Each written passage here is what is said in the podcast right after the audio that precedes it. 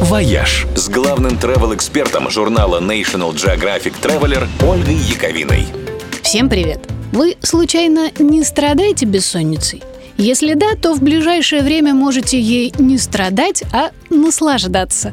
Ведь прямо сейчас мимо нас пролетает самая яркая комета за последние 13 лет. Neowise, так зовут космическую гостью, будет особенно хорошо заметно в нашем северном полушарии с 18 по 30 июля.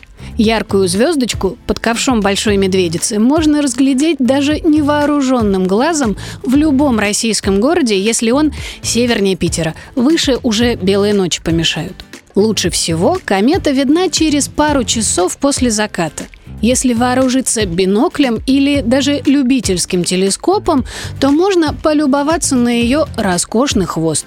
А если продолжать наблюдение хотя бы полчасика, станет заметно, как она движется. С первых дней августа Неовайс начнет удаляться, и в следующий раз увидеться с ней жители Земли смогут только через э, 6800 лет. Ну а пока она будет шляться по космическим далям, мы можем просто любоваться красивым звездным небом.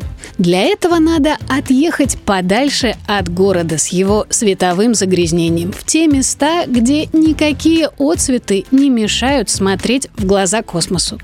Такие места есть, например, на Алтае в окрестностях горы Белухи, у Северного Ледовитого океана, в Прельбрусье и на плато Лаганаки – но столицей российского астрономического туризма считается Нижний Архыз.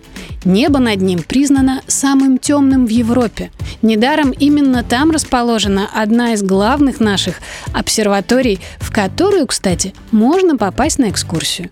И хотя уровень сервиса на нашем Северном Кавказе не всегда соответствует пяти звездам, но звезды над головой это с лихвой компенсируют. «Вояж» Радио 7 на семи холмах.